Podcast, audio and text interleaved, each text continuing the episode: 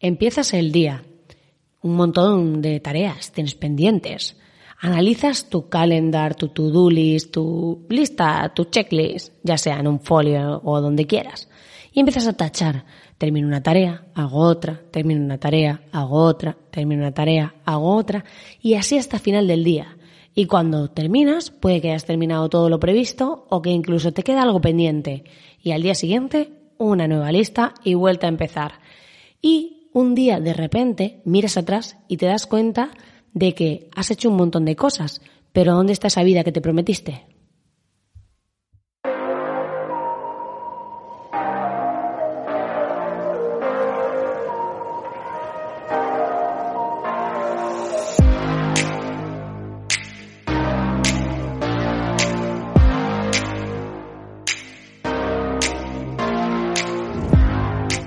Este podcast ha tenido varios nombres, pero forma parte de mi evolución. Sea lo que tengo claro en la vida es que las personas evolucionan o permanecen muertas en vida, y sin duda yo no soy de las segundas. Mi nombre es Marina Miller y me considero una estratega digital disruptiva que ha llegado al online para revolucionarlo todo y sacarte de tu zona de confort. Si quieres, puedes entrar dentro de la comunidad de Espabilismo Freelance en espabilismofreelance.com y si lees hasta el final de la web, puede que te sorprendas. Recuerda que lo bueno de ir solo es que nadie te incomoda, pero que lo mágico suele estar al otro lado de la incomodidad.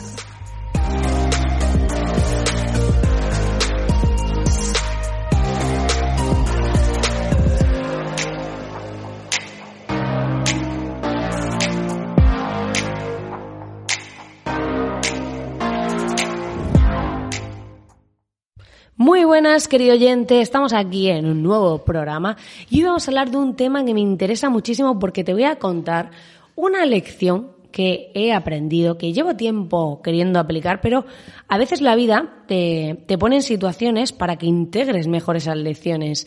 Em, yo siempre digo que nada pasa por casualidad, sino por causalidad y todo tiene algo que enseñarnos. Por eso últimamente, cada vez que me pasa algo que no me gusta o que no me agrada o que eh, pues eh, no es como, como me gustaría, pues me hago la siguiente pregunta, que es, ¿qué tengo que aprender de esta situación?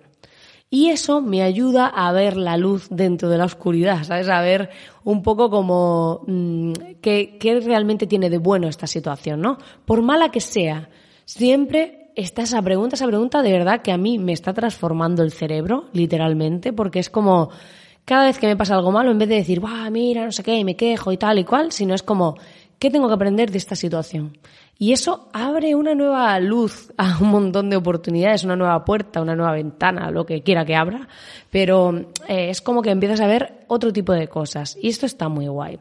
Y esta semana, como estoy con este jaleo de la mudanza, pues me ha pasado que un día tuvimos que ir a, a la casa donde me voy a mm, pues eh, hacer una reforma de una parte, pues a, estar trabajando en, en, colocar unas cosas, en tal. Y eh, pues he contratado al, al que yo llamo el señor Miyagi, que es eh, pues miembro de mi familia por parte de mi cuñada. Y entonces, pues eh, lo contraté, es un señor mayor que se dedica a hacer reparaciones y reformas y todo esto, para pues hacerme unas cuantas cosas. Y para mi sorpresa, claro, yo quedé con él por la mañana temprano y tú dirás, ¿esto qué tiene que ver con el emprendimiento? Ahora lo entenderás porque hay una gran lección de su actitud de vida ¿eh? que, que vas a entender.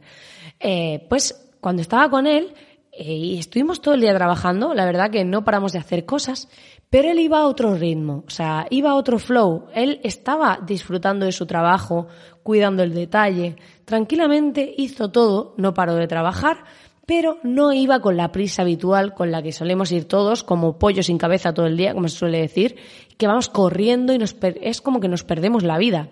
Y para mí, hacer esto con él supuso mm, un, un, O sea, había momentos en los que yo me ponía nerviosa a decir, bueno, vamos a hacer esto, vamos a hacer lo otro, yo quiero terminar esto hoy, ¿no? Como con esa prisa.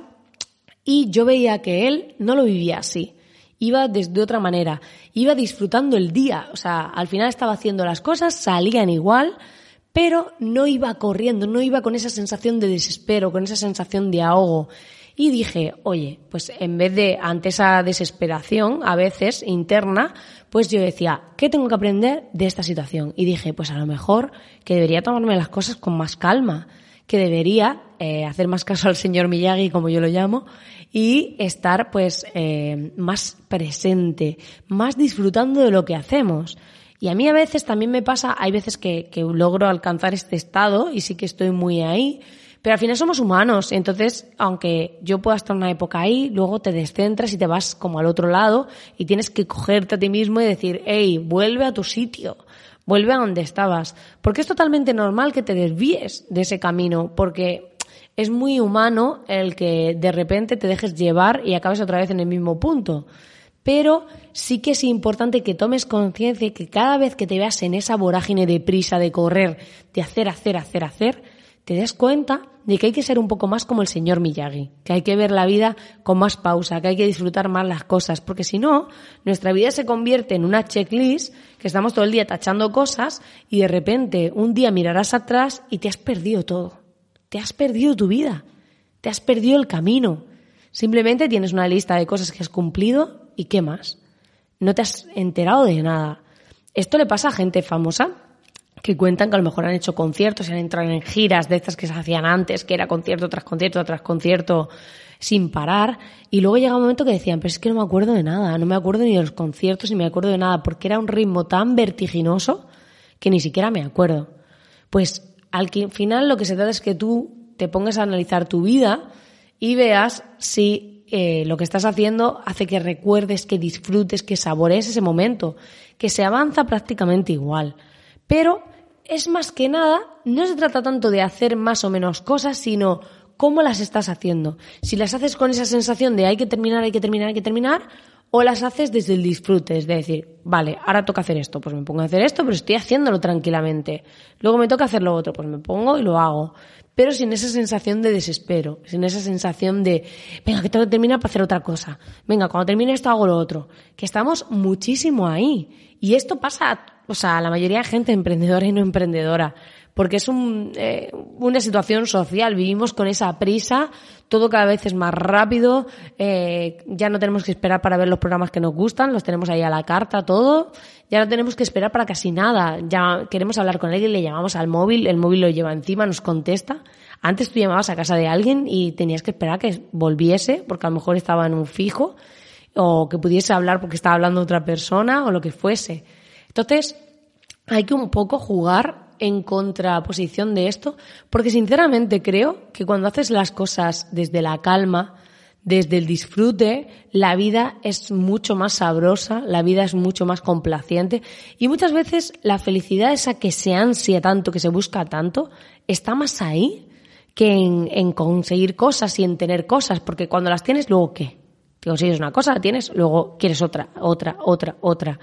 Pero si empiezas a saborear ese camino en cada uno de esos pasos y lo disfrutas y le sacas el máximo partido, al final realmente es cuando disfrutas de la vida, o sea, cuando sientes que todo tiene sentido porque estás pleno, estás lleno por dentro.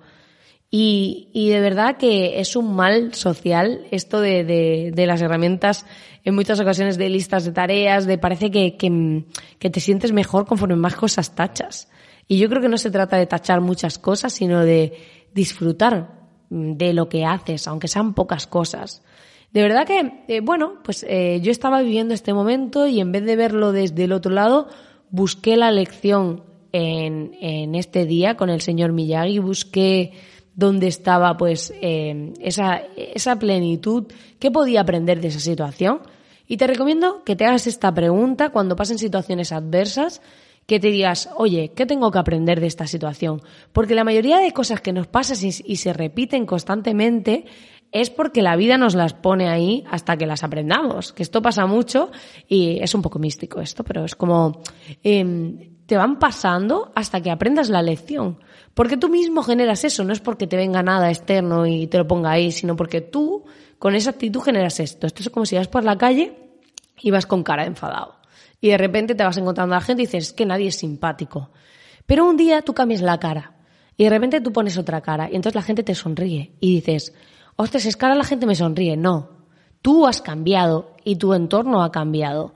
Así que hay que tomar mucha conciencia de esto, que esa sensación de prisa, que ese ahogo, que toda esa, esa actitud de tachar tareas constantemente, de ir corriendo, lo generamos nosotros. Y muchas veces no es ni siquiera exigencia del entorno. A veces sí, pero hay veces que ni siquiera se nos reclama ese nivel de, de, digamos, de rapidez. Pero somos más nosotros que hemos entrado en esa vorágine, en ese día a día, en ese estrés permanente, que nos dejamos llevar por eso. Así que a partir de ahora yo te recomiendo esas dos cosas. Una, que empieces a pensar más qué haría el señor Miyagi, en este caso, mi señor Miyagi, eh, cómo se tomaría ese trabajo. Y segundo, qué tienes que aprender de esa situación. Pues nada, querido oyente, lo vamos a dejar aquí, pero creo que es imprescindible esta parte de, estilo de vida para el emprendimiento y aquí esto va de espabilismo freelance, así que considero que, que esa parte personal también se incluye. Y como siempre, pues invitarte a que vayas a la comunidad espabilismofreelance.com y también pues que lees al botón de suscribirte en iVoox a este podcast para que te avise cuando haya uno nuevo y no te pierdas ninguno. Como siempre, muchísimas gracias por estar ahí al otro lado, por dedicarme tu atención, tu tiempo y sobre todo, pues por querer escuchar a esta emprendedora que un día decidió ponerse delante de un micro y filosofar públicamente.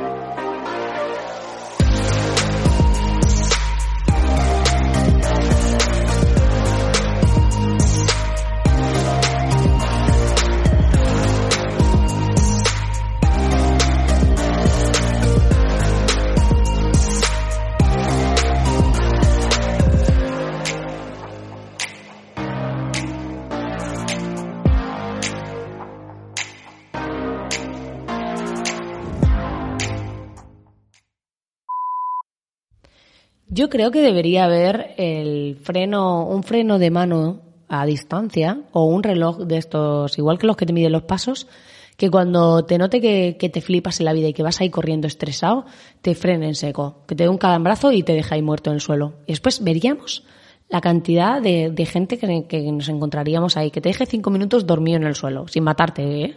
O sea, que te tira al suelo así como despacito.